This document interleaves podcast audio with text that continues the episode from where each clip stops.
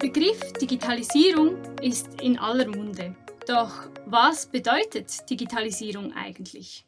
Fest steht, die Digitalisierung bringt viele Veränderungen und Möglichkeiten mit sich, auch in Bezug auf Schule und auf Lernen. Und genau darüber wollen wir heute sprechen. Liebe Zuhörerinnen und Zuhörer, damit begrüße ich Sie ganz herzlich zu dieser neuen und ersten Episode der neuen Themenserie Lernen im digitalen Zeitalter des Podcasts Forschung mit an und für Menschen – ein Podcast der Philhum-Fakultät der Universität Bern, der sich mit aktuellen Themen aus der Sportwissenschaft, der Psychologie und der Erziehungswissenschaft auseinandersetzt. Ich bin Anja Winiger und ich freue mich sehr, heute Herr PD Dr. Thomas Rucker aus der Abteilung für allgemeine und historische Erziehungswissenschaft hier im Studio mit begrüßen zu dürfen.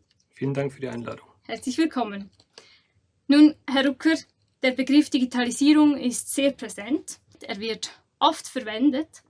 Man hat aber auch ein bisschen das Gefühl, ihm werden verschiedene Bedeutungen zugeschrieben. Man weiß nicht genau, was damit gemeint ist. Deshalb die Frage an Sie, wie genau kann denn der Begriff der Digitalisierung präzisiert werden? Ja, ich kann mich zumindest an einer Präzisierung versuchen, weil zunächst würde ich Ihnen sofort zustimmen. Es ist nicht immer klar, was gemeint ist, wenn von Digitalisierung die Rede ist. Zunächst einmal bedeutet Digitalisierung einfach nur den Prozess, in dem ein analoges Medium in ein digitales Medium überführt wird. Also denken Sie zum Beispiel an das Scannen eines Textes aus einem Buch.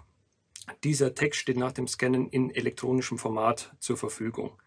Wenn wir aber jetzt heute von Digitalisierung oder digitaler Gesellschaft oder ähm, der digitalen Transformation sprechen, dann meinen wir offensichtlich etwas anderes, zumindest meinen wir mehr als nur diesen Überführungsprozess eines analogen in ein digitales Medium. Also ich würde sagen, wenn wir von Digitalisierung sprechen, dann meinen wir Transformationsprozesse, die sich in verschiedenen gesellschaftlichen Bereichen ausfindig machen lassen und die einfach als Gemeinsamkeit haben, dass sie auf einer gesellschaftsweiten Verbreitung von digitaler Technik äh, initiiert und vorangetrieben werden.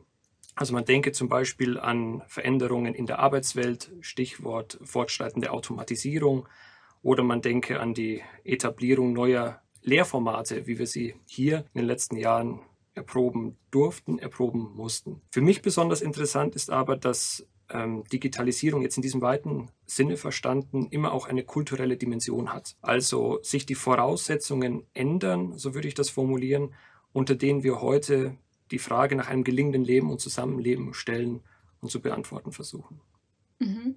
Sie haben von unterschiedlichen Dimensionen der Digitalisierung gesprochen. Könnten Sie denn etwas mehr zu dieser kulturellen Dimension der Digitalisierung sagen?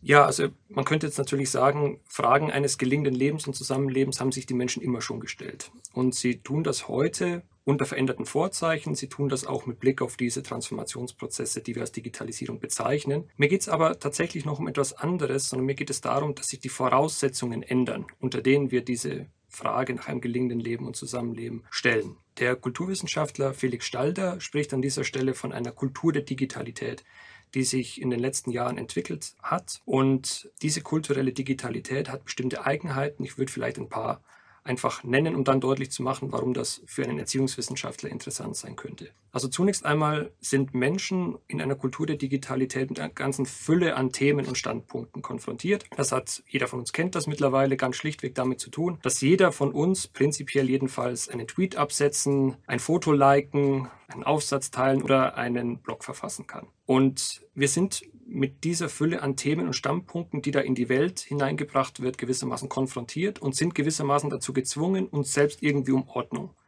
zu bemühen. Das scheint tatsächlich etwas Neues zu sein, dass wir in diesem Ausmaß alle Ordnungsbildner geworden sind. Und wir tun das alle, wenn wir bestimmtes liken, bestimmtes teilen und anderes eben nicht, bestimmtes kritisieren und anderes nicht. Das heißt, wir nehmen nolens volens, ohne dass uns das bewusst wäre, Stellung zu dem, was uns wichtig ist was uns unwichtig ist, was wir vorziehen, was wir zurückstellen, was wir als einen Beitrag für ein gelingendes Leben auffassen, für ein gelingendes Zusammenleben und was eben nicht. Das wäre eine wichtige Facette. Es kommt jetzt aber etwas hinzu, das genauso wichtig ist. Wir machen das nämlich nicht alleine. Wir machen das immer sozusagen im Konzert mit anderen. Das, worauf wir Bezug nehmen, ist auch etwas, auf das andere Bezug nehmen. Und unsere Bezugnahmen sind selbst wiederum Ausgangspunkt für die Bezugnahmen Dritter. Also ganz schlicht, ein Foto, das veröffentlicht wird, wird von mir geliked und mein Like wird selbst wiederum von jemand anderem geteilt. Und die Idee ist jetzt, auf diese Art und Weise entstehen Gemeinschaften, Communities von Personen, die sich sozusagen über im Wesentlichen geteilte Auffassungen von einem gelingenden Leben und Zusammenleben organisieren. Das wird dann in der Öffentlichkeit häufig auch diskutiert unter dem Stichwort Echokammer oder Filterblase. Gemeint ist ganz schlicht, man bewegt sich in Räumen, in denen man im Wesentlichen die eigenen Meinungen, Überzeugungen wiedergespiegelt bekommt. Also das wären so Facetten einer Kultur der Digitalität. Das ist selbst noch überhaupt nicht pädagogisch oder erziehungswissenschaftlich mhm. durchdacht, aber ich würde sagen, es ist pädagogisch und erziehungswissenschaftlich relevant. Mhm. Das heißt, generell erfahren wir weniger unterschiedliche Dinge, weil quasi die Digitalisierung in den sozialen Medien und um uns herum dafür sorgt, dass wir vor allem mit Inhalten konfrontiert werden, die uns entsprechen, die wir unterstützen. Wenn wir nun die Brücke schlagen zur Pädagogik, wie würden Sie denn die pädagogische Perspektive auf die Digitalisierung bestimmen? Mhm. Ja, das ist gar nicht so einfach, wie man vielleicht zunächst meinen würde, weil die Frage, was eigentlich eine pädagogische, erziehungswissenschaftliche Perspektive aufmacht, im Fach selbst bis heute intensiv diskutiert wird. Aber ich würde selbst in diesem Kontext jetzt die Meinung vertreten, dass die pädagogische Perspektive nicht allein durch den Erziehungsbegriff, nicht allein durch den Bildungsbegriff und schon gar nicht über den Lernbegriff gestiftet wird. Meine Position wäre die, dass es der Zusammenhang von Erziehung und Bildung ist, der eine pädagogische Perspektive eröffnet, auch auf Digitalisierung und ihre kulturelle Dimension. Jetzt muss ich, um das ein bisschen plausibel machen zu können, ein paar Begriffe klären. Ich werde es aber versuchen, mit Beispielen entsprechend äh, zu veranschaulichen. Also wenn ich von Erziehung spreche, dann meine ich, das klingt jetzt etwas technisch, ich werde es gleich plausibilisieren, eine Form des Miteinanderumgehens zwischen mindestens zwei Menschen, in der eine Person einer anderen Person dabei hilft, sich lernend Wissen, Können, Haltungen, also Kultur anzueignen. Also wichtig wäre, es geht bei Erziehung immer um das Miteinanderumgehen von mindestens zwei Menschen. Das ist schon mal sehr voraussetzungsreich. Aber ich setze diesen Erziehungsbegriff hier und diese beiden Menschen gehen nicht irgendwie miteinander um, sondern spezifisch eine Person hilft einer anderen Person dabei, kulturelle Sachverhalte lernen sich anzueignen. Jetzt wird die Sache etwas komplizierter noch, denn in der Pädagogik der Moderne wird Erziehung unter Bildungsanspruch gestellt. Das heißt, nicht jede Erziehung gilt als legitim, sondern nur solche, die Bildung initiiert und unterstützt, was die Frage aufwirft, was mit Bildung denn gemeint sein könnte. Und ich möchte nur auf eine wichtige Facette aufmerksam machen, weil die an das anschließt, was Sie eben gerade äh, schon angesprochen haben.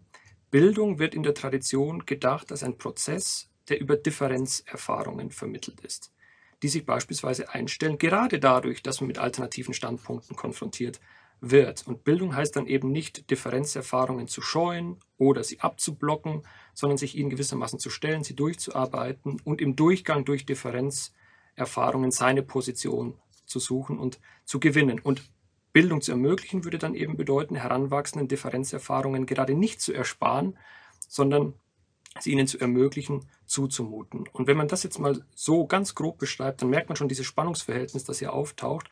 Auf der einen Seite Kultur der Digitalität, Gemeinschaftsbildung mit hin zu einer Entwicklung von Echokammern und dem, der Wiederbespiegelung von den eigenen Vorurteilen auf der einen Seite und auf der anderen Seite diesen pädagogischen Anspruch, Differenzerfahrungen zu ermöglichen. Darüber können wir vielleicht gleich noch etwas genauer sprechen, aber Sie hatten ja nach der pädagogischen Perspektive gefragt und ich würde eben dann sagen, wenn man die Perspektive so justiert, das war ja nur ganz grob, aber wenn man sie so justiert, dann eröffnet das einen originären Blick auf Digitalisierung, wie er so aus einer anderen Fachwissenschaft, glaube ich, nicht eröffnet werden kann. Das hat aber auch seinen Preis. Man darf dann die pädagogische Perspektive nicht darauf reduzieren, zu fragen, also wie kann man Lernprozesse im Unterricht durch den Einsatz von digitalen Medien möglichst optimieren? So eine pädagogische Perspektive meint dann eben mehr als mhm. das. Mhm.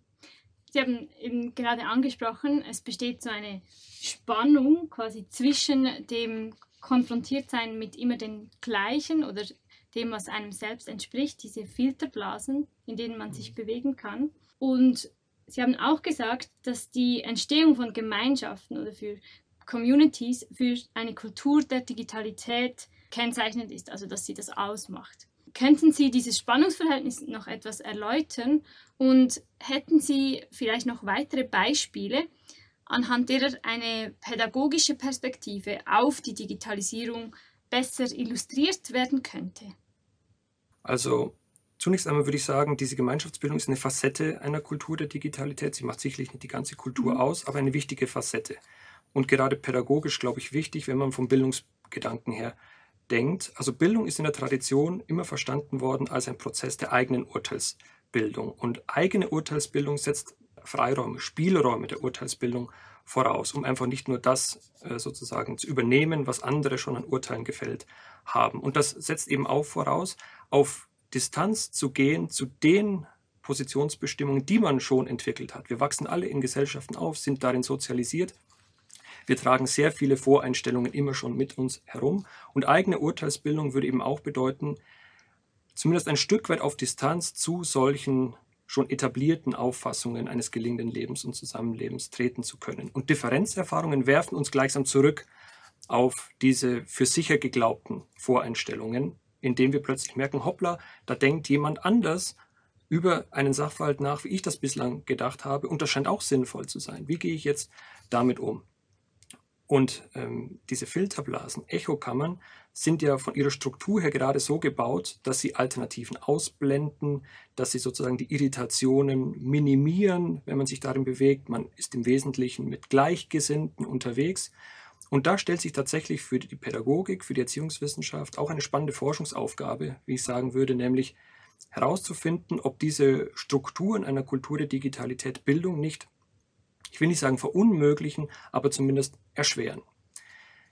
Jetzt kann man natürlich auf der anderen Seite fragen, wie kann man denn eine Erziehung, die Bildung versucht zu initiieren, zu unterstützen, denn dann denken unter diesen Bedingungen.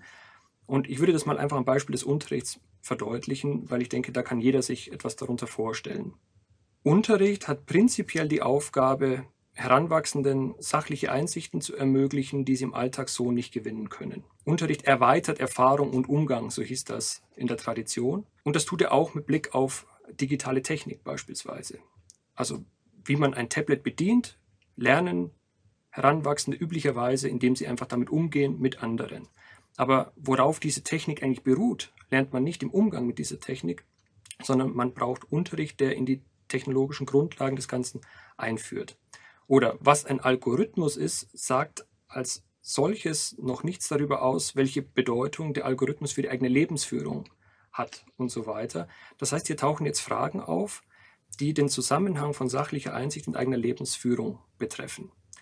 Sachliche Einsichten, wie zum Beispiel die Einsicht, was ist ein Algorithmus, sagt als solche noch nichts darüber aus, was das jetzt für mein Leben im Umgang mit anderen bedeutet oder bedeuten könnte. Und da würde für mich jetzt eine wichtige Folgerung so lauten, dass man sagt, im Unterricht selbst muss die Frage nach der Bedeutung des Gelernten thematisch werden. Ein solcher Unterricht, ich würde das erziehenden Unterricht nennen, geht nicht darin auf, Heranwachsende zu sachlichen Einsichten zu führen, also auf welchen technologischen Grundlagen beruhen beispielsweise soziale Netzwerke, sondern die Heranwachsenden würden in Fragen eines gelingenden Lebens und Zusammenlebens verstrickt werden müssen weil dieser Zusammenhang, ähm, wenn dieser Zusammenhang nicht dem Zufall überlassen bleiben sollte. Also, welche Informationen im Internet möchte ich über mich eigentlich preisgeben? Oder wie soll ich damit umgehen, wenn ich merke, Mitmenschen von mir werden Opfer von Cybermobbing oder Hate Speech? Das wäre eine zweite wichtige Aufgabe von Pädagogik und Erziehungswissenschaft, glaube ich, mit Blick auf Digitalisierung, Unterricht als erziehenden Unterricht zu durchdenken und auch wieder zu entdecken, weil das ist eigentlich ein alter Gedanke im Fach. Mhm.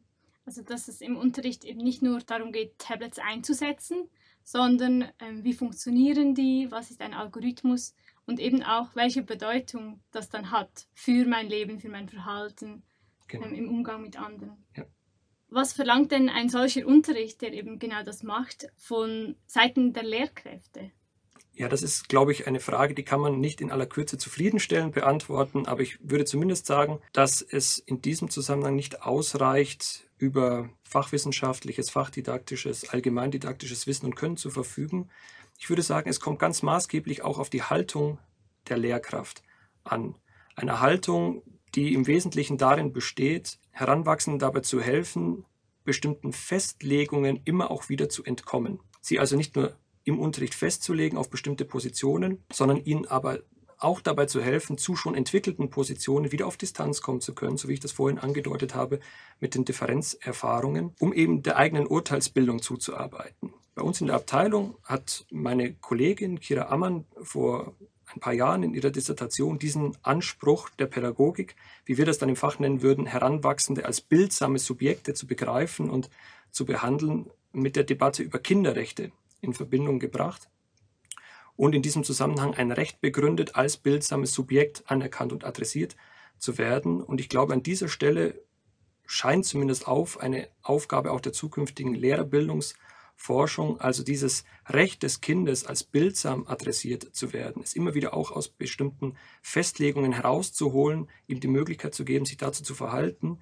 dieses Recht des Kindes jetzt auch mit Blick auf das Thema Digitalisierung zu durchdenken. Denn das wird ja ein gesellschaftlicher Transformationsprozess sein, der noch lange andauern wird. Und da scheint mir so eine ethisch und auch zum Teil rechtsphilosophische Reflexion mit hilfreich zu sein. Mhm. Dass man die Kinder unterstützt, auch bereits gebildete Meinungen und Überzeugungen wieder von außen zu betrachten quasi. Ja, und ich glaube, dass eine ganz wichtige Einsicht in dem Zusammenhang überhaupt erstmal die ist, dass man sich in solchen Communities bewegt mhm. und bestimmten Selbstverständlichkeiten aufsetzt, die man als Selbstverständlichkeiten überhaupt nicht präsent hat. Das, glaube ich, wäre ein erster Schritt, um dann spezifischer nachzufragen, worauf die Schülerinnen und Schüler einer Klasse denn sich sozusagen verlassen in ihren Urteilen, wenn es um gelingendes Leben und Zusammenleben geht und welche Alternativen ihnen helfen könnten, das mal aus der Distanz in den Blick zu nehmen. Mhm, mhm. Um auch Differenzerfahrungen wieder mehr möglich zu machen im digitalen Raum sozusagen. Genau, also ich würde sagen, ja. da schließt sich gewissermaßen der Kreis. Eine Erziehung als Ermöglichung von Bildung kommt, glaube ich, nicht umhin, Differenzerfahrungen zu mhm. ermöglichen. Und das wiederum ist Ausdruck dieser generellen Haltung, die ich eben angesprochen habe, Heranwachsende als nicht schon festgelegt auf eine bestimmte Meinung zu begreifen, sondern als bildsam zu begreifen, als fähig, eingenommene Standpunkte auch wieder überschreiten zu können. Gut, ich glaube, damit konnten wir einiges abdecken. Was ist Digitalisierung und was das für den Unterricht bedeutet? Vielen herzlichen Dank für das Interview, Herr Rucker. Sehr gerne. Ich hoffe, liebe Zuhörerinnen und Zuhörer, die Episode hat auch Ihnen gefallen und brachte etwas Licht ins Dunkle, was den Begriff der Digitalisierung angeht und auch dies gerade in Bezug auf Schule und Lernen. Ich hoffe, Sie schalten auch beim nächsten Mal wieder ein aber bis dahin wünsche ich Ihnen eine gute Zeit und bis bald.